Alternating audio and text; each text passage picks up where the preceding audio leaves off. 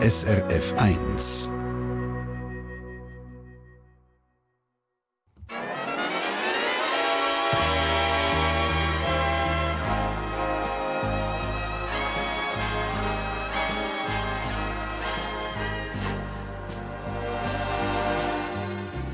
Persönlich.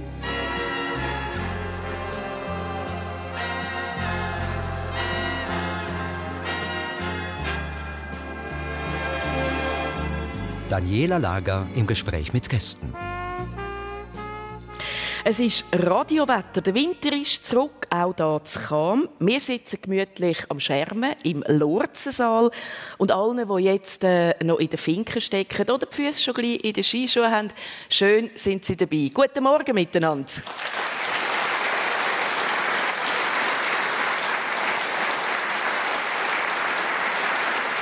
Bei mir auf der Bühne sitzen der Theatermacher und Schauspieler der Erich Fock und die Vizedirektorin vom Verband Seilbahnen Schweiz, Zugerin Benedikta Arecker. Sie ist 53, mitten im Zug aufgewachsen, zweite von vier Kindern. Studiert hat sie Ethnologie ist dann in der Bundesverwaltung gsi, hat für Moritz Leuenberger und Doris Leuthard geschafft. Sie kann Französisch, Englisch und Russisch. Benedikta Arecker ist mit dem Luzerner verheiratet und lebt in Bern. Herzlich willkommen in persönlich. Merci.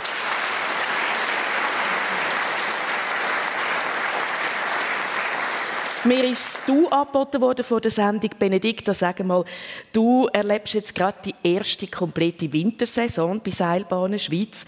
Hast du den Job auch angenommen, äh, weil man dann immer gratis mit allen Bähnchen auf den Berg auf Skifahren Das habe ich ehrlich gesagt nicht einmal gewusst, bevor ich angefangen habe.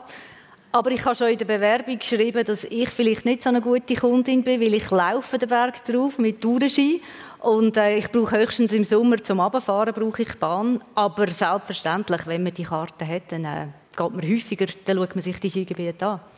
Also bist du den Winter? Ich war ja, ja, und ich gehe auch noch. Ja. Okay. Erich Fock, hat man dich im Bändli gesehen, auf dem Weg auf den Gipfel mit Ski in der Hand, den Winter? Nein, nein.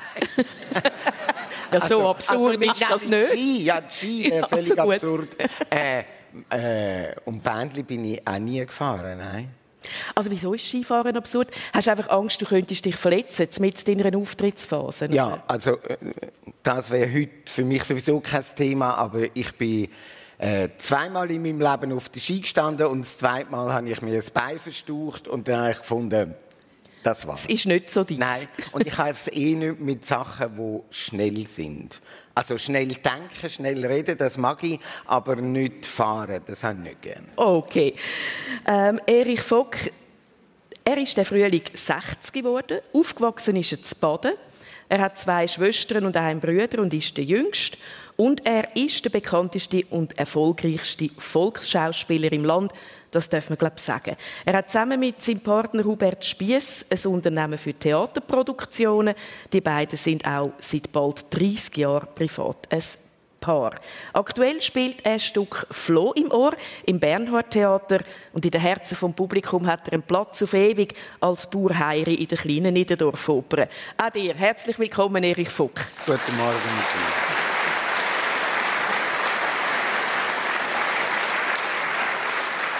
Erich, das, das Stück äh, «Floh im Ohr» ist eine klassische Türschletzer-Komödie, oder? Es hat auch überall in den Kulissen Türen in dem Stück und die klopfen auch dauernd. Wie viel Mal wird die Tür geschlitzt bei Flo im Ohr? Hast du das mal gezählt? Es hat, nein, es hat mich anders mehr beschäftigt, als zu zählen, wie oft Türen geschlitzt werden. Aber sie sind, das ist ein klassischer Schwank äh, und Türen sind nicht nur dort, sondern die spielen wirklich mit. Die haben einen dramaturgischen ja, Sinn, absolut. oder? Ja, absolut. Was genau? Sehr wichtig, ob die Türen am Schluss von einer Szene geschletzt wird oder laut zugemacht wird oder leislich zugemacht wird. Das ist sehr wichtig, ja. Türen schletzen ist aber auch ein beliebtes Ventil, wenn es Krach gibt, die oder? Wir äh, haben Schiebetüren.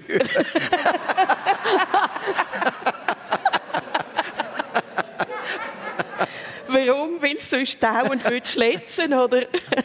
Wir sind auch gut im Streiten, ja. Aha. Aber nein, es ist einfach, äh, es hat mehr Platz. Benedikt Anreger, wie ist denn das bei dir daheim? Fliegt schon mal ab und zu krachende Türen zu? Ähm, das ist jetzt ein heikles Thema. Nein, also früher, ich hätte gerade gedacht, ja, die Türen haben bei uns auch dramaturgische, wichtige Rolle gespielt in der Familie. Ähm, das ist, dann ist es ab und zu schon sehr laut geworden und, mhm. und emotional. Aber jetzt so mit dem Erwachsenenleben hat sich das geleitet. Wer schlägt heute vielleicht einmal noch eine Türen? Du oder dein Mann? Äh, Beide Gute nicht. Frage. Beide nicht. Beide nicht. Aha.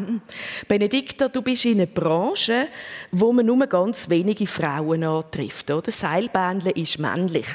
Ähm, du sagst selber, es ist ein Geschäft von Männern in kurzärmeligen, karierten Hemper. Wie kommst du so zu Schlag in diesem Milieu? Eigentlich erstaunlich gut.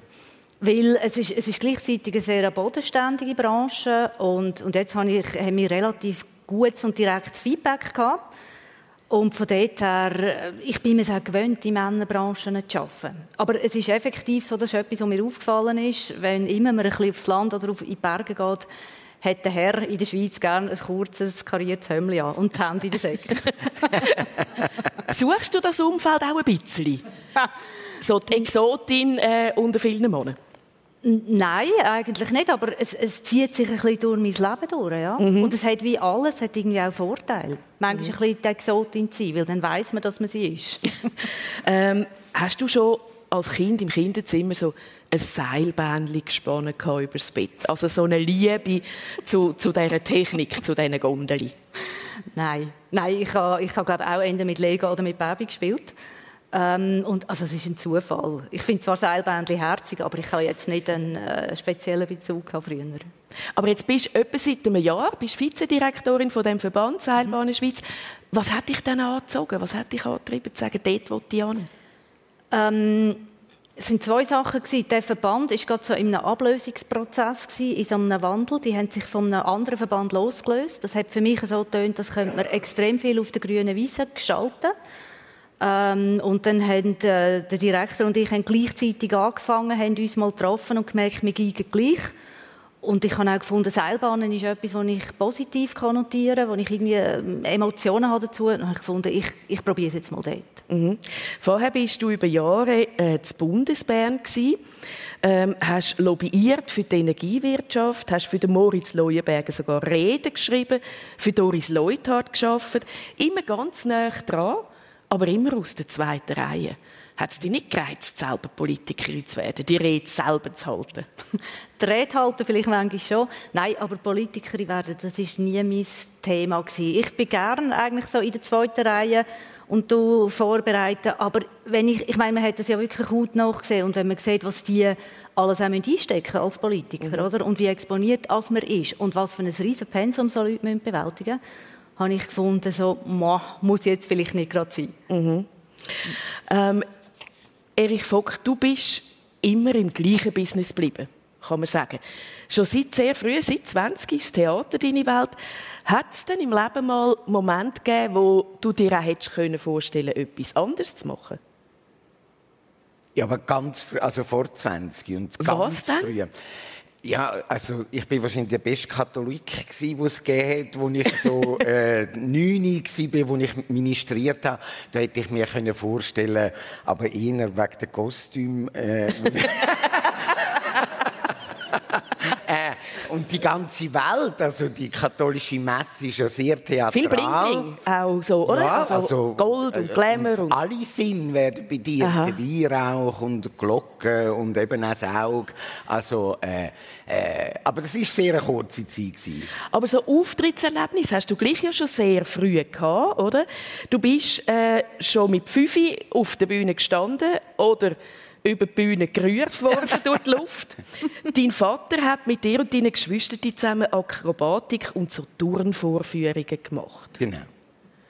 Ähm, so in engen Hösli und glitzerigen Blüsli, oder? Genau, das sind 60er Jahre so Turnerhosen und eine farbige Bluse. Das ist die Zeit von den Abendunterhaltungen. Jedes Wochenende ist irgendwann in einer Festhütte gestanden und die haben das Programm gesucht äh, und da hat es den Aargauer Artistenverein gegeben, alles also äh, äh, Laien Äh, und mein Vater hat immer geschafft und dann sind wir halt Sam Freitagabend, Samstagabend sind wir auftreten. Also fast jedes Wochenende? Ja. Ähm, wärst du nicht lieber mit deinen Kollegen auf dem Spielplatz, anstatt immer am Wochenende an die Abendveranstaltung? Nein, ich muss sagen, ich habe das große Glück, ich bin der Jüngste von diesen vier, also von diesen vier Kindern, die wir sind. Und ich habe angefangen, als ich vier war, fünf und als ich äh, neun war, haben wir aufgehört. Mhm. Also, äh, ich habe das wunderbar gefunden. Ältere Geschwister, die haben gemischtere Gefühle, wenn sie an die Zeit zurückdenken. Aber für mich ist es wirklich immer gewesen, ich habe das genossen, ich habe das irrsinnig gefunden, äh, eine schöne Zeit. Und wo du dann nicht mehr im Turngewändli auf der Bühne gestanden bist, hast du angefangen zu singen, bist wieder zurück auf die Bühne? Oder? Nein, das war gleichzeitig, weil ah. ich eben nicht so wahnsinnig begabt war bei Turnerisch. äh, aber ich war ein sehr herziger Bub mit blonden Hörli und blauen Äugli. äh, und das war die Zeit vom Heintje. Und dann habe ich äh, hab mich auf den Tisch aufgestellt und ich habe äh, Schlager gesungen äh, und habe manchmal mehr Geld bekommen für die Autogrammkärtchen, wenn ich so bei den Leuten bin, äh, die Autogramm verteilen, als die ganze Gage war. Und was hast du denn so gesungen? Ah, ja, Schlager, wo du eben «Wenke Müre, Rita Pavone», so Sachen. Singst du das heute manchmal, wenn niemand lust? Nein, aber äh, es sind äh, schöne Erinnerungen und wenn ich es höre, finde ich es wunderbar. Benedikta, das kennst du auch im Skiwerferlicht singen, oder? Ja. Du bist im Chor? Ich singe in äh, Jazzchor, ja, genau. Ja. Wie viele sind ihr dort? Also da oh, so 35, so. Kann man sich gut in der Masse ein bisschen verschlaufen, muss aber auch immer Harmonie suchen zum Ganzen, oder? Genau. Ja, ja, es ist so ein bisschen eine Mischung zwischen... Also das Tollste finde ich einfach, zum zusammen Musik machen, ehrlich gesagt. Und natürlich auch, dass man ab und zu auftreten kann, weil sonst es fehlt einem irgendwie auch der Kick, oder? Ja. So in der Corona-Zeit, ähm, wenn du dann einfach übst und probst, oder nicht einmal kannst proben, dann, nachher, ja, dann fehlt einem das manchmal. Was gibt dir Singen? Ähm, ich finde, es ist eine super äh, Sache, um, um irgendwie abschalten. Ich finde es auch körperlich etwas Schönes, wenn man, wenn man singt. Äh, man kann vieles vergessen. Es ist auch gut für, für, für das Gedächtnistraining, wenn man ein paar Lieder muss auswendig singen muss. Und es ist das gemeinschaftliche Erlebnis auch, wenn man mit anderen Leuten auf der Bühne steht und, und ein Ziel hat und zusammen irgendwie einen guten Auftritt mhm. herlegen. Finde ich etwas Lässiges angefangen hast du mit Opern und Operetten, oder, wo es ums Singen gegangen ist. Wo es ums Singen gegangen ist, ja. Also ich bin in eine A Cappella-Gruppe hineingerutscht, die meine Schwester geleitet hat. Wir waren vier Damen, vier Herren gewesen. und da bist du natürlich ein bisschen exponiert, oder? Ich habe den Höchsopran gesungen und ich bin zwar sehr musikalisch, aber ich habe natürlich keine ausgebildete Stimme gehabt. Und habe ich gedacht, ich tue jetzt mal die Stimme bilden und habe nicht lange überlegt in Bern, habe das Telefonbuch genommen und ja, ich bin bei, bei einer Operette-Dame äh, gelandet, wie aus dem Bilderbuch, bei einer Österreicherin mit, äh, mit den roten Nägeln und dem Dackel und, und, und äh, also wirklich blondiert und, und zwischen, ich weiß nicht wie alt. Und, Nur schnell, Erich, du lachst so, als würdest du sie kennen. nein, nein, mein Mann ist Österreicher. Entschuldigung, und Benedikt. Ich habe gar nicht blondiert und hat ein Dackel. ich nehme alles zurück. Nein, nein. nein, aber auf jeden Fall, irgendwie hat mich das der Ärmel reingezogen und die Frau hat gemerkt, dass ich also, dass ich Musik verstehe und hat mich natürlich brutal überfordert und ich habe so Königin in der Nacht gesungen und, und ich habe das schon können, aber, aber ich habe erst im Nachhinein gemerkt, das ist natürlich absolut übertrieben. Ich habe wieder mal einfach normale Lieder gesungen, oder? Und so habe ich, ich habe irgendwie Spass an dem Ganzen, aber ich habe dann irgendwann schon müssen sagen, es ist gleich nicht ganz meine Welt und ich, sie hat einfach eine Liga zu hoch angefangen mit, mhm. der, mit der Literatur. das ist persönlich mit der Benedikta Aregger, Vizedirektorin von Seilbahnen Schweiz und dem Schauspieler und Theatermacher Erich Fock. Ihr beide habt je drei Geschwister, sind die also vier Kinder gewesen. Wie ist das so gewesen? Du bist der Jüngste Erich. Erzähl mal. So Mamas Liebling, aber dann hat man doch eins zinkiert bekommen, wenn es Mami nicht geschaut hat von der Größeren. Oder wie, wie ist das gelaufen mit, mit vier Kindern? Na, Mamas Liebling, ja, ja, ja, wahrscheinlich schon, ja. Äh, das sind zehn Jahre zwischen dem Ältesten und dem Jüngsten. Eben, ich bin in sehr einfachen Verhältnissen aufgewachsen. Vater Chauffeur, Mutter Putzfrau. Wir haben sehr früh müssen mitschaffen äh, und logischerweise die Eltern haben dann auf mich müssen schauen. Äh, wir sind eine laute Familie gewesen, äh, sehr emotional und äh, es ist immer etwas gelaufen. Äh, ich habe es wunderbar gefunden. Schöne Kindheit. Ja. Wie muss man sich das vorstellen? Ich habe gesagt, du bist zu Baden aufgewachsen. Ist das so in einem, in einem Einfamilienhaus? Nein, gewesen, nein, oder? nein, nein, nein. Äh, in einem alten Kloster, wo meine Mutter dann irgendwann abwartet worden ist, äh, sind nur zwei Wohnungen gewesen, mehr und eine andere Wohnung. Und sonst sind das viel Büro gewesen und Schulzimmer. Und eben dann hat es geheißen, Mittwoch und Freitagabend äh, haben wir geputzt, die ganze Familie. Also Schulzimmer, Pult und Genau, alles. Und Büro und so. Aber das heisst, du hast auch können laut sein, oder? Wenn du sagst, in einem alten Kloster mit nur zwei Wohnungen. Ja, die Estrich sind riesig. Da konnte ich Bühnen aufstellen und Theater machen äh, und mich äh, fast nach verkleiden, was ich geliebt habe, was ja leider nur ein paar Tage ist. Aber ich habe mich auch verkleidet, wenn dann die Fastenzeit war, äh, ich hatte so viel Platz gehabt. Ähm, dein Vater war, glaube ich, Lastwagenchauffeur, gewesen, deine Mami Abwartin. Von wem hast du was für Wert mitbekommen fürs Leben, wo dich heute noch prägt? Also sicher das Talent, jetzt vor Leuten herzustehen, habe ich vom Vater bekommen, vom Vater seiner Seite. Äh, das ist überhaupt nicht die Welt von der Mutter gewesen, aber äh, sicher Zivilcourage, dass ich einstehe und sage, was ich finde, auch wenn ich weiß, dass das nicht gut ankommt. Äh, das ist sicher das prägendste von der Mutter. Ähm, du hast das Gimmi gemacht, Erich. Hat es dann mal Pläne für ein Studium an der Uni oder ETH? Von deiner Seite oder von den Weniger. Eltern aus? von meiner Seite weniger, aber von der Mutter äh, ganz klar, ja. Äh, sie wäre gern Lehrerin geworden und äh, die Brüder und eine Schwester sind dann auch Lehrer geworden. Und bei mir hat sie das auch wählen, aber wo ich dann äh, äh, Matur hatte und hätte müssen an die, also nochmal zwei Jahre, bis ich lehre, habe ich wirklich gefunden, äh, ich will jetzt wirklich das machen, wo ich will machen, nämlich Theater und bei der Schauspielschule. Da kann man nicht einfach so gehen an die Schauspielschule. Da muss man sich bewerben, so mit, mit Faust oder mit irgendetwas Klassisches. Ja, äh, hast müssen eine Improvisation vorspielen und eine klassische Rolle, ja. Was hast du gewählt? Ja, ganz etwas Absurdes. Jetzt weiss ich, jetzt kommt mir gerade der Name nicht in den Sinn, aber auf jeden Fall der Fabrikant aus der Weber vom Gerhard Hauptmann. Eben, ich bin so ein schmächtiges Bürstli gsi, äh, und das ist eigentlich, der steht hier vor die Arbeiter, die wollen streiken und hat sehr eine emotionale Rede. Aber äh, das hat mir äh, sehr äh, Eindruck gemacht und ich habe es offensichtlich, o obwohl ich überhaupt nicht passte für die Rolle, gut gemacht. Ja. Eben, du hast Eindruck gemacht bei dem Vorsprechen, du bist angekommen. Das haben viele wählen, oder? Äh, Ja, wir sind 900 Bewerber und 20 haben es Wow. Wow. wow. Nein, kann man Das haben Nach eben meine Eltern auch gewusst.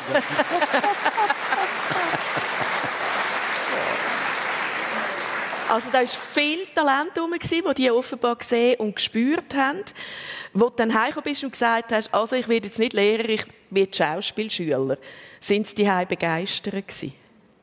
Also es sind drei Prüfungen gewesen, bis dann aufgenommen wurde. Ja. Sie haben sich mit dem Gedanken schon ein bisschen können anfreunden. Äh, nein, ich bin sehr dankbar. Ich verstand das auch völlig, dass Sie gefunden haben, das ist völlig absurd. Äh, du, du machst da eine dreijährige Ausbildung und am Schluss äh, kommst du kein Engagement über und oder wenn du eins hast, dann kommst du kein Folgeengagement über und du hast keinen Beruf. Also ja, kannst du putzen. Das, das ist das, was du kannst und hast eine Matur. Das verstand ich völlig. Aber wo sie dann gesehen haben, also die müssen ja etwas davon verstehen. Wenn die dich auswählen, dann mach das. Und von dort weg sind meine Eltern, haben nichts von dem verstanden, aber hinter mir gestanden und haben nie so gesagt, wenn es einmal nicht geklappt hat. Wir haben immer gesagt, wer hätte gescheiter etwas rechts gemacht. äh, und ich glaube, dass das für einen jungen Mensch extrem wichtig ist. Wenn du hinten irgendwie spürst, äh, die halten dir den Rücken frei, könntest du einmal zurückkommen, wenn es nicht gut geht, Das finde ich ein richtiges Kapital. Und das hast du von Ja, bei dir absolut. daheim. Benedikta, dein Vater ist ursprünglich katholischer Priester. Da ist heiraten, Frau und Kind äh, eigentlich keine Option, oder? Wenn man sich das so anschaut, weißt du, wie das war, dort mal für deinen Vater und deine Mutter, das Zölibat zu sprengen, die Priesterrolle aufzugeben, sich für die Liebe zu entscheiden? Wie, wie ist das gelaufen? Was weißt du von deinen Eltern? Ähm, ja, das ist natürlich nicht von einem Tag auf den anderen gegangen. Also es ist, ist auch so gelaufen, dass sie sich zuerst kennengelernt haben und ähm, dass es eine gewisse Zeit gebraucht hat. Und Mitte 60 Jahre ist, ist mein Bruder auf die Welt gekommen. Und, und Da ist dann- dein Vater noch Priester. das war noch Priester, gewesen, genau. Ähm, und dann hat es aber immer noch etwa drei, vier Jahre gebraucht, den ganzen Prozess, bis, bis er dort äh, dispensiert worden ist von der Kirche. Vielleicht ist auch der Entscheid ein bisschen länger gegangen. Ähm, und ich denke, das ist sicher nicht immer einfach gewesen, weil am Anfang ist ja meine Mutter eine alleinerziehende Frau gewesen, hat sich einen Beruf müssen suchen, hat in Bern geschafft, im Blindenheim ähm, und hat sich, so wie ich sie verstanden habe, eigentlich schon auf ein Leben als alleinerziehende äh, Frau eingestellt gehabt. Oder hat, hat das auch als Option gesehen, ehrlich gesagt. Und ähm, nachher ist es gleich anders gekommen und ähm, ja, dann haben sie geheiratet in den 60er Jahren und haben dann noch drei weitere Kinder gehabt zusammen. Aber ich denke, so, im Nachhinein ist es wahrscheinlich vor allem eher, wie, wie sehr häufig für die Frauen ein bisschen schwieriger, weil denen wird dann ein bisschen der Vorwurf gemacht, du hast einen Mann so ein bisschen um, um, eine Ecke gebracht oder, oder vom, vom rechten Weg abgebracht. Und für meinen Vater ähm, ist es sicher auch nicht immer nur lustig gewesen, weil das ist ja sehr ein hierarchisches System. Und man ist ja dann so wie ein, ein Gefallener, oder? Einer, der, der ein bisschen abtrünnig geworden ist. Aber ich persönlich habe jetzt nie den Eindruck gehabt, dass ich ihm das anmerke oder dass da irgendeine Frustration oder etwas rum ist. Im Gegensatz, ja. Dein Papa ist der Kirche auch treu geblieben, oder? Trotz allem. Also er hat dann weitergearbeitet, einfach nicht mehr als Priester. als Katechet, als Laientheologe. Also der Religionslehrer war er und er hat auch noch in der Kirche Pfarrblatt geschrieben, Predigt, er war Seelsorger. Genau, er ist dort noch geblieben. Was ist dir so zuvorderst, wenn du an deine Kindheit denkst? Was kommen da für, für Bilder, für Erinnerungen? Ja, ich bin mitten in Zug aufgewachsen. Das ist, da, da sehe ich irgendwie die, ich, unterhalb von der Zuger Burg und neben der Kille und neben dem Schulhaus, da sehe ich so ein bisschen die, die Umgebung oder, oder so ein bisschen die Landschaft, den Zugersee.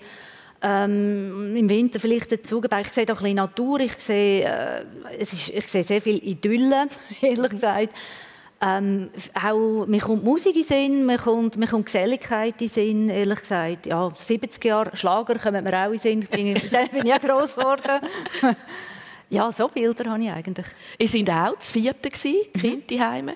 Wie ist das bei dir gsi, so, äh, sagen wir mal, die Hackordnung innerhalb der Geschwister? Die ist, äh, ja, die ist relativ klar.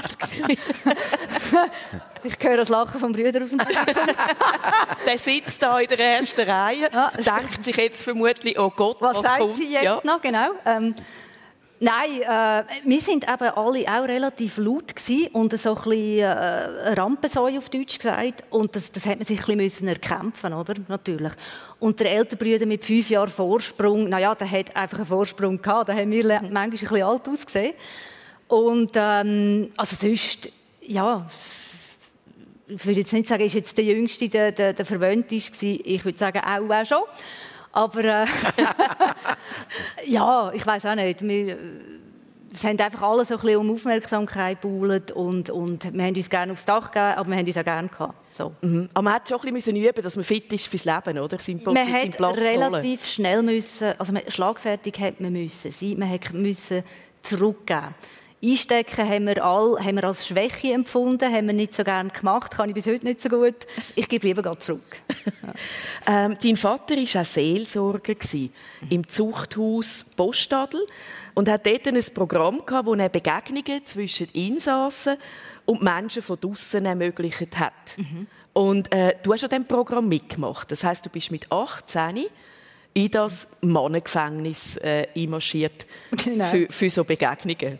Erzähl mal. Ach, ich bin 19 gewesen, glaube ich, muss ich sagen. Nein, es, das sind so Besuchergruppen gewesen. Dort war meine halbe Verwandtschaft auch dabei gewesen, muss ich sagen, und Bekannte und Freunde. Wir sind etwa so eine 20er Gruppe gewesen. und sind einmal im Monat, so am Montagabend, zwei Stunden diskutieren mit diesen Gefangenen, die wir natürlich nicht kennt haben. Das sind etwa 100 Insassen gewesen. Zum grössten Teil Ausländer, die wegen Drogendelikt gesessen sind. Und ja, ich habe mir dann erst so mit der Zeit habe ich gemerkt, so als 19-jährige Frau, mh, hm, vielleicht so eine semi-gute Idee, in so ein Gefängnis reinzugehen. Ähm, ja, aber also warum hat... Äh, ja, bist schon ein eine Attraktion ich, ich, beim Einlaufen. Ja, und, und äh, ich bin vielleicht dem manchmal auch nicht ganz gewachsen, ja. mit was für Leuten ich es dort zu tun hatte. Aber ähm, es, es ist eine super spannende Erfahrung. Also auch schon, wie das war, bis man überhaupt dort reinkommt, mit all diesen Sicherheitsvorkehrungen, die total abgeschirmte Welt dort drin. Und mir kommt gerade in Sinn, ich habe, ich habe damals noch Saxophon gespielt und äh, die haben natürlich auch so Messen gefeiert an Ostern, wo mein Vater dann auch predigt hat und ich bin mit einem Kollegen, haben wir dort äh, äh, Musik gemacht, so in a sentimental mood, haben wir sinnvollerweise gespielt. Und ich kann mich erinnern, als wir dort rein haben müssen, oder? Ich meine, das ganze Instrument ist von Zunders bis Zoberst auseinandergenommen worden. Und dort ist mir bewusst worden, hey, das ist im Fall schon gerade ein eine andere, abgeschottete Welt. Mhm. Ja. Aber mit einem von diesen Insassen hast du nachher noch Kontakt gehabt, der entlassen worden ist? Genau, also ehrlich gesagt sogar mit mehreren. Aber einer von denen der war aus Ghana und ähm, der ist nachher äh, auf London zu seiner Schwester. Und ähm, der hat ein einen Arren an mir gefressen und gefunden, komm ich doch da besuchen. Und ich habe das damals gefunden, boah, man kann ja mal auf London, man kann ja mal besuchen. Und ich muss sagen, ich habe mich dort ein bisschen verschätzt über seine Absichten, die er ehrlich gesagt hat. Ähm, aber es hat dazu geführt, dass ich dort einen Stadtteil kennengelernt habe, Brixton, wo ich wirklich fast die einzige Weisse war in diesen zwei, drei Tagen, als ich dort rumgestürchelt bin. Und das hat mir die Stadt, ich bin vielleicht sogar nach das zweite Mal dort in London gewesen, das hat mir die Stadt noch mal von einer ganz anderen Seite gezeigt. Du bist eine mutige Frau, oder? Kann man schon sagen. Du schreckst nicht so schnell zurück. Mutig kann man sagen. Manchmal kann man auch ein bisschen sagen, leichtsinnig oder, oder, oder frisch, fröhlich. Aber ja, vielleicht manchmal auch mutig. wie, vielleicht noch, äh, wie, wie religiös war euer Zuhause? Mit dieser Vorgeschichte, Vater, Priester mhm. und so? Das frage ich mich manchmal auch, wie religiös sind wir gewesen? Also ja. wir sind sicher sehr pflichtbewusst gewesen, wir sind in die Kirche gegangen. Ähm, wir haben die Rituale wie Betten und so, das haben wir auch daheim zum Teil noch gepflegt. Ich selber habe mich auch häufig gefragt, wie religiös bin ich, glaube ich, kann ich an das glauben? Und habe müssen sagen, ich für mich eigentlich nicht. Ähm, ich denke, das, das ganze Drum und Dran hat dazugehört. Aber äh, sonst würde ich sagen, sind wir, wir sind nicht super religiös oder, oder super gläubig, würde ich jetzt sagen.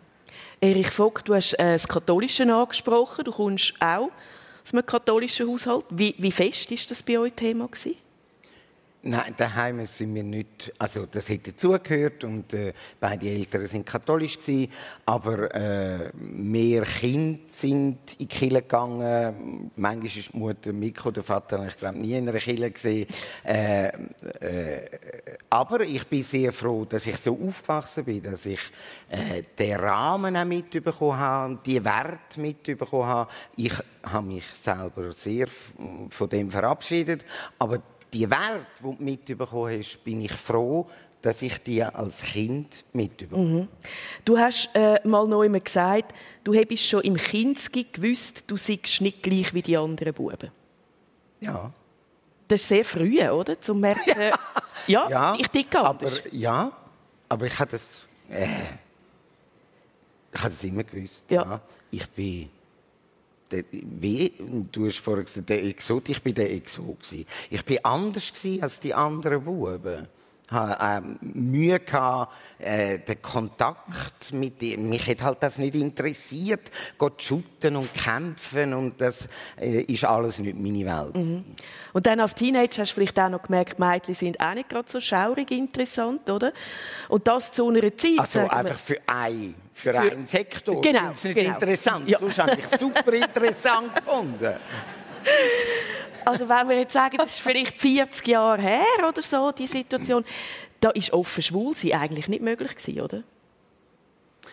So in deiner, in deiner Teenager-Zeit, oder doch schon? Nein, also Teenager, aber eben, also vor 40 Jahren bin ich 20 gewesen. Mhm. Dann bin ich kein Teenager mehr gewesen. Mhm. Aber nein, als Teenager ist das irgendwie äh, eben... Äh, ist das einfach eine Situation, ich habe ja gar niemanden kennt, der schwul war. Oder die, die ich, die ich äh, gesehen habe am Fernsehen, das sind irgendwie Paradiesvögel gewesen, die ich irgendwie gefunden habe, um Gottes Willen, so, das, das, das wollte ich ja gar mhm. nicht.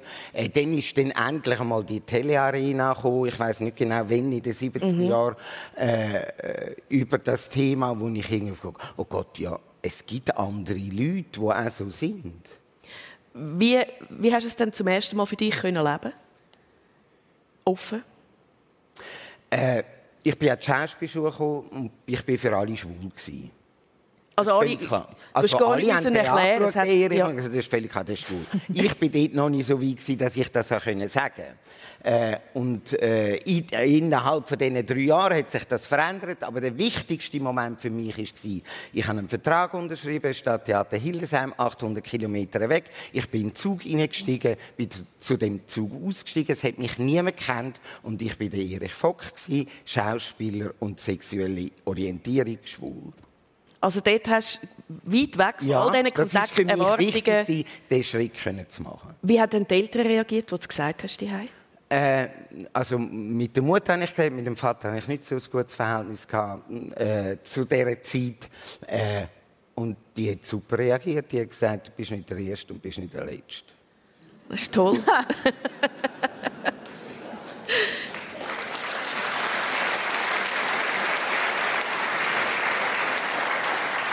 Erich, du hast aber dann auch immer gekämpft für die Rechte von gleichgeschlechtlichen Paaren. Du bist äh, seit 2003 in einer eingetragenen Partnerschaft. Jetzt gibt es die Ehe für alle. Und dort hast du dich auch dafür eingesetzt. Du musst jetzt nicht fast heiraten.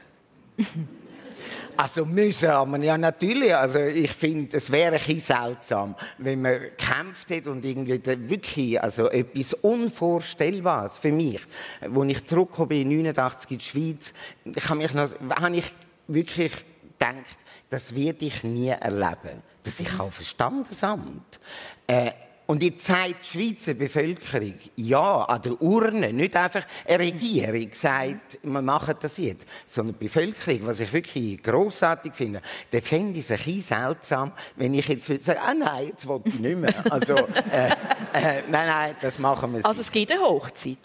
Also, unsere Hochzeit ist für uns 2003, wo wir uns haben können registrieren können. Mhm. Eben, klingt ja furchtbar. aber das war unsere Hochzeit. Mhm. Aber es gibt sicher noch mal den Moment, wo wir äh, wirklich halt sind, wie Mann und Frau, äh, und können heiraten. Mhm. Und dann gibt es sicher ein Fest. Eben. Mhm. Man soll jede Gelegenheit ergreifen. Benedikt Arecker, du hast Ende 30 geheiratet. Mitte Mann... 40. Mitte 40 sogar? Ja, leider. Also, ähm, also leider erst. du hast nicht müssen, aus keinem Grund. Mhm. Ähm, man kann ja heute auch einfach zusammenleben, sagen, wir mhm. haben eine Partnerschaft. Ähm, was, hat, was hat die Ehe für dich, dass du gesagt hast, doch, wir heiraten? Ich frage mich, ob ich einfach gerne mehr Steuern zahle in Bern. Nein. Nein ähm, ich habe einfach gewusst, mit dem Menschen wollte ich zusammenbleiben, mit dem Menschen wollte ich alt werden.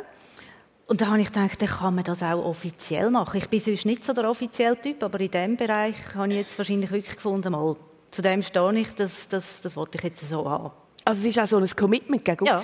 ja. so, eine, mhm. so eine Heirat. Mhm. Ähm, ihr habt kein Kind, beide nicht. Ähm, ist das für dich ein sehr bewusster Entscheid gewesen, zu sagen, ich gehe einen anderen Weg? Eigentlich ja. Also es ist nicht so, dass ich mal hergestanden bin und gesagt habe, jetzt und für immer entscheide ich das. Aber ich habe mich eigentlich äh, immer gegen Kinder entschieden. Ich habe einfach irgendwie gefunden, jetzt ist nicht der Moment oder nicht, oder jetzt auch nicht. Ähm, und von dort her, ja, es war manchmal auch nicht nur einfach gewesen, wenn rundum alle Familie haben oder wenn Arbeitskollegen dann plötzlich so das Gefühl haben, du hast ja gar kein Leben und so mhm. weiter. Aber ähm, ich bereue das überhaupt nicht. Ich finde, ich habe ein total tolles und spannendes Leben und ähm, ja, das ist vollkommen, es gibt heute ja sehr viel. Du hast auch spannendes Zeugs gemacht, vielleicht ein bisschen anders wie die anderen. Ich habe eingangs gesagt, du kannst Russisch. Bist äh, in deinem Ethnologiestudium auf St. Petersburg. Jetzt die meisten Ethnologiestudierenden, die ich so kenne in meinem Umfeld, die wollen zu den amerikanischen Ureinwohnern oder in die Südsee oder auf Südamerika zum abgelegen liegenden Volk. Ähm, was hat dich äh, auf Russland getrieben als Ethnologin? Ethnologie ist so ein, ein Orchideenfach, wo man nachher auch nicht so recht weiß, wie mit Schauspielern, was man, was man nachher machen kann. Und ich habe einfach gefunden, ich muss jetzt noch etwas lernen. Und dann habe ich, weil ich gerne Sprache habe, habe ich dann Russisch gelernt. Und während dem Ethnologiestudium kann man so eine Feldforschung machen, also eben genau wie Südsee oder auf Afrika mhm. trommeln oder was weiß ich was. Und ich habe mir einfach gesagt, ja, aber wenn ich jetzt schon Russisch studiere, kombiniere ich das schlauerweise, weil sonst verzettle ich mich ja total. Mhm. Und dann habe ich einfach gefunden, Petersburg ist eine tolle Stadt, habe ich dort schon kennt und ich habe gefunden, ich kombiniere das jetzt und suche mir jetzt irgendeinen Grund, einen Forschungsgrund, damit ich in Petersburg leben kann. Mhm. Ähm, ich habe früher auf Reisen Russland ähm, als, als sehr schönes Land, als spannende Menschen, aber auch als macho-prägte Gesellschaft erlebt, wo ganz viel Alkohol herum war. Jetzt bist du als, als junge, äh, doch vermutlich behütete Schweizerin auf das St. Petersburg gekommen. Ist das gut gegangen? Das ist meistens sehr gut gegangen, aber das Klischee stimmt effektiv. Also die Erfahrungen habe ich auch gemacht mit irgendwie viel trinken, sogar als Frau muss viel trinken manchmal, also vor allem dann in Sibirien. Ähm, aber ja, es ist eine andere Kultur. Es ist, äh, sie ist ein bisschen, ja, sie ist machoider, würde ich jetzt mal sagen. Mhm. Ähm, es haben auch alle Familien mit 25 und ähm, also es ist zum Teil schon ein bisschen speziell gewesen. Aber als Schweizerin war man dort eher eine Exotin. Gewesen. Von dort her, ob ich jetzt noch eine Frau bin, das hat dann auch nicht mehr so viel Unterschied gemacht. Hast du Heimweh in dieser Zeit? Bist du doch ein Jahr gewesen, oder? Ja, ich habe sehr bewusst gemerkt, was mir alles fehlt, oder? Wie, wie anstrengend das Leben auch kann sein, weil es ist eben, der öffentliche Sektor funktioniert halt im besten Namen nicht so wahnsinnig gut wie bei uns. Du musst für alles weit laufen. Du hast kein soziales Netzwerk dort. Du musst dir dein Freizeitprogramm immer selber überlegen etc. Und das geht im Moment, bis du so ein bisschen Freunde und Bekannte hast. Äh, ich habe es zum Teil einfach auch anstrengend gefunden, ganz ehrlich gesagt. Mhm. Mhm. Erich Vogt, äh, du kennst, also auch dich kennen ganze Generationen von Kindern als Kasperli. Du führst seit 28 Jahren die Märli-Bühne in Zürich. Ähm, hättet ihr euch, du und, und du, ein Kind gewünscht? Ist das nein. mal Thema gewesen? Also ich hätte nie Kind wollen, nein. Äh, nicht, weil ich Kind nicht gerne habe, weil ich die Verantwortung äh, nicht hätte wollen, oder besser gesagt, ich hätte das Gefühl, ich werde ihr nicht gerecht. Ich habe immer gewusst, also mein Beruf ist mir so wichtig und äh, das will ich nicht. Der Hubert hätte sicher lieber Kinder gehabt, ja. Das ist persönlich mit dem Schauspieler und Theatermacher Erich Fock und der Benedikta Arecker, Vizedirektorin von Seilbahnen Schweiz. Wir sind da im Lorzensaal zu Cham und ähm, ich will mal noch ein bisschen so, äh, sagen wir mal, ins Kessel schauen, Erich Fock. wir, haben, äh, wir haben vorher so ein bisschen kokettiert, oder? Ja, Schauspieler kann auch sehr ein brotloser Beruf sein, aber ich glaube in deinem Fall nicht, oder? Also, Nein. ich habe das Gefühl, ich verdiene richtig gut Geld. Ja. Ich für mich? ja.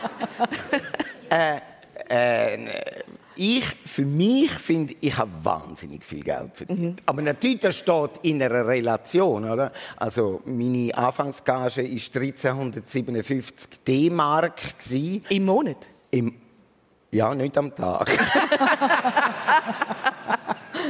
ja, im Monat. Äh, äh, ja, und äh, ich fühle mich sehr gesegnet. Und Natürlich, mit, wir haben irrsinnig viel geschafft, sind große Risiken eingegangen und muss auch sagen, als Schauspieler kannst du gut Geld verdienen, aber wenn du wirklich wenn es jetzt um das Thema mhm. geht, dann musst du produzieren, dann musst du wirklich in die Verantwortung gehen. Und also du bist ein Unternehmer, du hast Verantwortung ja. für x Leute, die bei ja. dir dann auch... Und natürlich auch für das Produkt. Also das, was auf der Bühne steht, ist 300 Prozent Erich Vogt und Hubert Spiess. Mhm. Da ist vom, vom Schuh über die Socken, über die Hose, über alles, das ist alles durch unsere Hände. Das sind wir. Mhm. Das erste Mal, als du so ein bisschen unternehmerisch auf den Theaterbühnen unterwegs warst, war das mit einem Stück Bongo Bongo. Und das ist, glaube ich, ziemlich die Hose. Ja, also nicht das Produkt, finde ich, ist nicht in die Hose. Ja. Aber äh, finanziell ist das ein Desaster gewesen, ja.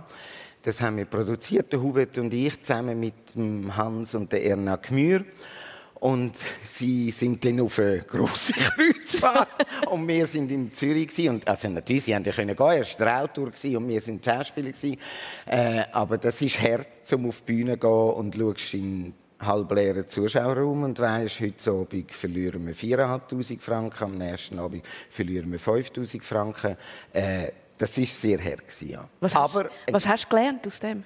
Also, ich wollte gerade sagen, ein riesen Lehrplatz. Rückblickend bin ich so froh, dass das passiert ist, weil wir haben aus all diesen Fehlern, die wir dort gemacht haben, gelernt und das ist nie mehr passiert. Aha. Ähm, ihr leistet euch heute mehrere Domizile, kann man sagen, Erich, du und Hubert. Ihr habt eine Wohnung in Zürich, ein Heimatli im Urnerland, ein Haus in Spanien und jetzt noch im Nordtirol ein historisches Gebäude, das ihr komplett renoviert habt. Wie reisen ihr da? Ein Monat dort, ein Monat da? Oder wie machen ihr das mit diesen vier Nein. möglichen Wohnsitzen? ja, ja, also Zürich ist halt wirklich uns dort, wo wir arbeiten. Äh, die Alp ist mein Zuhause. Wenn ich an die Hai denke, ist es die Alp, weil die haben meine Eltern gekauft. Da bin ich immer äh, an jedem Wochenende und in der Ferien gewesen. Und im Sommer sind wir in Spanien und Österreich ist sehr nah. Äh, also da werden wir Montag, Dienstag ist spielfrei, also am Montag gehen wir in unser Haus auf Österreich. Jetzt, gell, äh, das, das im Wunderland, das ist noch sehr einfach, glaube Also dort haben wir nicht irgendwie ein Luxusbau eingebaut, aber äh, Spanien haben wir umgebaut und jetzt auch Österreich haben wir umgebaut. Äh, sind ihr so die heimlichen Handwerker, die da plätteln wie die Wahnsinnigen und selber Wände auf, aufziehen, oder?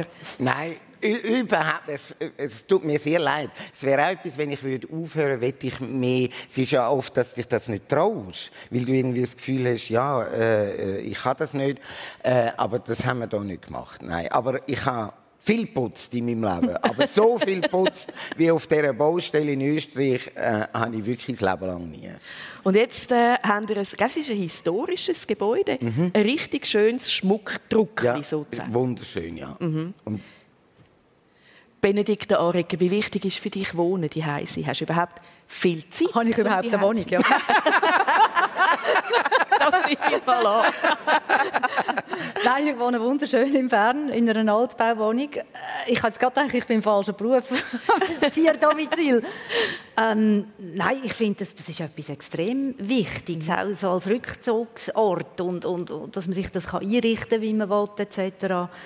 Ähm, ich muss ehrlich gesagt sagen, ich habe mir auch schon überlegt, sollte man, wo könnte man denn noch irgendeine Zweitwohnung mehr, äh, irgendetwas kaufen, mal in den Bergen oder so. Äh, das ist ein Gedanke, den wir ab und zu damit spielen, aber wie das so ist, es wird dann nie konkret. Aber nein, ich muss sagen, ich glaube, mit zunehmendem Alter wird Wohnen immer, immer wichtiger. Mhm. Und man verbringt ja dann später, also jetzt auch mit Homeoffice, oder? Du hast ja gemerkt, du mhm. bist du bist ja viel mehr daheim und du, du, du dann merkst du plötzlich, ist die Wohnung eigentlich gemacht, um drinnen zu arbeiten oder ist sie einfach wirklich lässig, um drinnen zu wohnen? Mhm. Mhm. Genau. Du bist ja nicht immer daheim, wenn du nicht schaffst. Ähm, du machst zum Beispiel auch noch sehr leidenschaftlich Yoga, oder? Mhm. Und machst dort gerade auch eine Weiterbildung, mhm. sogar. Genau. Also willst du mal als Guru irgendwo vor uns sitzen und äh, unsere Yoga-Anleitung Ich glaube, wenn man mich anschaut, wird man merken, eher nicht. Ähm, nein, das ist einfach, ich mache schon lange Yoga, verschiedene Stilrichtungen übrigens, ähm, und ich habe ha mich überschnorren äh, von einer Freundin, die so begeistert war von dieser Ausbildung und, und ich habe gefunden, ja, ich mache das jetzt, ich schaue mir das mal an und ähm, ja, mir, mir gibt es eigentlich viel, aber ich habe nicht, ich habe nicht den Ehrgeiz, dass ich nachher Yoga-Lehrerin werde. Ich muss ganz ehrlich sagen, es gibt auch ganz viele Seiten von dieser Yoga-Szene, die mir auch überhaupt nicht so passen. Ähm, ich wollte für mich einfach können praktizieren, habe mehr darüber lernen und äh, ja, das ist so ein bisschen mein Weg. Aber ich glaube jetzt nicht, dass ich wieder unterrichten Oder dann habe ich mir überlegt, vielleicht mal in einem Gefängnis oder in einem Altersheim, sowas. du hast auch, du hast den New York Marathon fertig gelaufen. Mhm. Also Chapeau, wenn man den von Anfang bis Ende wirklich durchsteht, das ist ja nicht so einfach. Du bist eine sehr sportliche Person, Touren Skifahren, also Ausdauer und, und Yoga und alles mhm. Mögliche. Ähm, Erich Fuck. ich äh, lasse jetzt mal so stehen. Ja, im Willst- stehen. Willst du etwas sagen zu dem Thema? Äh, nein, ich bin das absolute Konträr, ja. Ja. Gar kein Sport. Nein, also ich mache täglich meine Übungen und ich laufe gern, aber äh, äh, also das, Kind sie hat mich schon sehr geprägt. Dort war für mich wirklich so gewesen, oh, Sport, eben, das ist da im Mannensektor, äh, das interessiert mich überhaupt nicht. Äh, aber ich schwimme und ich, aber ich Und sie ist auf der Bühne, was ihr macht, ist ja, also muss ich sagen, schon auch schweißtreibend. Ja, Du natürlich. hast jetzt im aktuellen Stück auch, auch eine Doppelrolle. Du gehst links zur Tür rein und kommst in einer anderen Funktion rechts wieder wieder ja, vor raus allem mit so. einem anderen Kostüm. Eben, das habe ich mich. Jetzt, das musst du uns noch schnell sagen. Das geht ja manchmal drei, vier Sekunden, oder? Dann geht die eine Rolle ab der Bühne und von der anderen Seite kommst du in der anderen Rolle wieder raus. Ist das alles mit Klettverschlüssen und so? Steht dort Ja, und im natürlich. Vorbeirennen wird das Kostüm über. also zum Teil ziehen mich acht liebe Kollegen und Techniker um. Da steht der eine dort mit einem Schuh, der andere mit dem anderen Schuh, die andere zieht die Hosen ab, die dritte steht mit dem Oberteil. Also es muss blitzschnell gehen. Ja. Gell? Nur dann funktioniert Genau. die Irritation. Was, jetzt ist der schon wieder da in einer ganz anderen Funktion. Ähm, Benedikta, du hast deinen Werdegang selber finanziert. Du bist Werkstudentin gsi. Du bist im Studium zu Zug Taxi gefahren, wie dein Bruder, glaube zu dieser Zeit auch. Und da gibt es eine Anekdote, wo ihr in einem ähm, Pub das Trinkgeld sehr wörtlich in Getränk umgewandelt habt und dann ein Taxi bestellt habt. Genau. Das klingt jetzt eigentlich sehr normal, aber es ist vollkommen sinnlos gewesen, weil wir haben auf der anderen Seite von dem Pub gewohnt. Also wirklich, es ist, äh, äh, wir hat müssen fünf Minuten über die Straße laufen. Aber wir haben gefunden, wir haben jetzt die ganze Nacht Taxi gefahren und wir gönnen uns jetzt. Wir haben das Taxi bekommen, sind hinten eingestiegen, haben die Grundtaxe gezahlt, sind übergerutscht, auch dran wieder ausgestiegen. Wir haben einfach gefunden, das müssen wir uns jetzt, wir jetzt machen. Einmal vor allem mit dem Taxi heimzukommen. Ähm, bist du sehr nah auch heute noch zu deinen Geschwistern? Ich würde sagen, ja. Drei Viertel sind jetzt auch im Saal. ähm, also es ist nicht so, dass wir uns wöchentlich sehen, sondern eher so an, an Festtagen etc. Aber es ist eine, eine recht grosse Nähe um und, und man geht ja, ich weiß nicht, wie das dir geht, man geht immer dann auch wieder in das geschwisterte Verhalten oder, oder in die Rollen hinein etc. Es ist eine Vertrautheit, es ist, ja, ich glaube, wir sind schon noch, weil äh, man hört ja auch wieder andere Leute, die gar keinen Kontakt haben zu Geschwisterten, das haben wir eigentlich nie gehabt.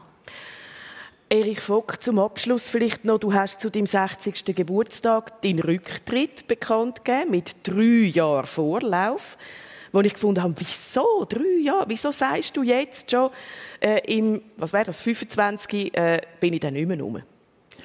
Also, ein wichtiger Grund sind sicher all die Leute, die ich, ich mit ihnen zusammen arbeite. Äh, die haben dann zumindest bei mir und dem Hubert keinen Job mehr. Also, wo sich können orientieren können. Das andere auch das Publikum. Wir haben jetzt eine Zeit, wo sie sich können von mir verabschieden können, wenn sie das wollen, wo sie mich noch können sehen können. Äh, Also das heißt, es geht nicht weiter. Das heißt, du suchst keine Nachfolge, sondern nach der Ära von dir und dem Mal. Hubert ist die Niederdorf-Oper, sind alles so in der Form, wie man es kennt. Nein, also, also Nachfolge jetzt in dem ist ja für, für uns jetzt ein bisschen schwierig zum Suchen, aber natürlich, wir suchen wirklich eine Nachfolge bei der Merli-Bühne, dass das soll weitergehen und ich bin ganz sicher, äh, dass, und ich wette dass es anders weitergeht und ich bin sicher, es wird weitergehen. Theater wird überleben, die Form von Theater wird weiterleben. Es ist ein Publikum da, es kommen 25'000 Leute auf Flo im Ohr schauen, äh, die wollen irgendetwas anderes, jemand anderes sehen und sie werden es bekommen, ganz sicher. Wie ist das für dich, Benedikta? Sagen wir jetzt mal gerade die kleine Niederdorf-Oper, wo ja, glaube ich, äh, eine von deinen wahrscheinlich auch Grösste. prägendsten, die grösste, Ja. erfolgreichste Rolle ist. Hast du das mal gesehen? Live? Nicht, muss ich ganz ehrlich sagen. Es hat aber sicher eine, eine uralte Fernsehform oder so. Das habe ich wahrscheinlich, das habe ich sicher einmal gesehen, ja. Das Bürli, der Heiri, wie viel von dem ist in dir oder du in dieser Rolle? Sehr viel. äh, halt, also da im Herz. Äh, äh, ich bin sehr oft der Aussenseiter in meinem Leben. Das ist eine Rolle, die ich sehr gut kenne, wo der Heiri ist. Ich bin eine witzige Person und kann einen Abend äh, mit Leuten unterhalten, äh, was der Heiri macht in dem Lokal und am Schluss ist er wieder allein. Das bin ich Gott sei Dank nicht, aber äh, das Gefühl, der Bogen, um den es geht beim Heiri, den kenne ich sehr gut. Ja. Und ich glaube, darum haben wir ihn auch alle so gern, oder? Es ist eine Figur, wo, wo denke ich, die meisten von uns, ich schaue geschwind ins Publikum, den Heiri hat man gern, oder? Von denen, die das Stück kennen. Man nickt. Ähm, ja, jemand, der halt auch Fehler macht, der nicht immer perfekt und nur erfolgreich ist. Und nur lustig. Und nur lustig, der ist uns schon eben dann auch näher genau. im Herzen. Und darum freue ich mich auch sehr, dass auf deine Abschlussvorstellungen hin ihr die Niederdorf-Oper nochmal aufnehmt. Also du wirst auf der Bühne Ciao sagen in der Figur vom Bauer Heiri. Mit mir mag halt niemand etwas gewinnen. Genau. Und ich bin sicher, es möchten mir alle gewinnen, dass ich aufhöre. Und damit ist auch ein, ein wunder, wunderschöner Schluss. Wir mögen es dir alle gewinnen dass du mit dem Bürli Heiri nochmal so richtig kannst Urständ feiern auf der Bühne und wir uns das nochmal dürfen anschauen. Ich möchte mich bedanken bei euch beiden. Es ist eine total spannende, kurzweilige Stunde mit zwei Menschen mit einem spannenden Leben, mit viel Mut und Lust auch etwas zu riskieren. Danke, haben wir dürfen hineinschauen. Danke, dass Sie dabei sind und wir wünschen jetzt allen noch einen gemütlichen Sonntag irgendwo an der Wärme oder dann vielleicht auch noch mal auf der Ski mit einem Seilbähnchen unterwegs. Geniessen Sie es und ade miteinander.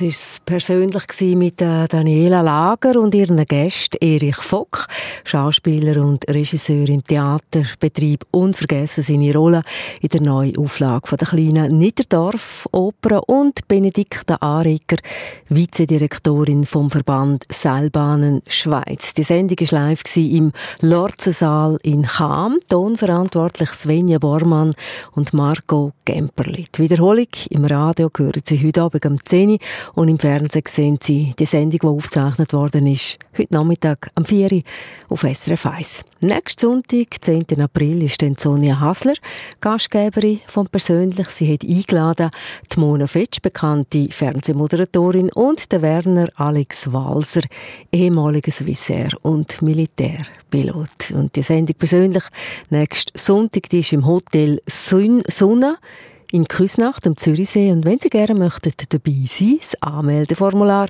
finden Sie online bei uns srf1.ch. Eine Sendung von SRF1. Mehr Informationen und Podcasts auf srf1.ch.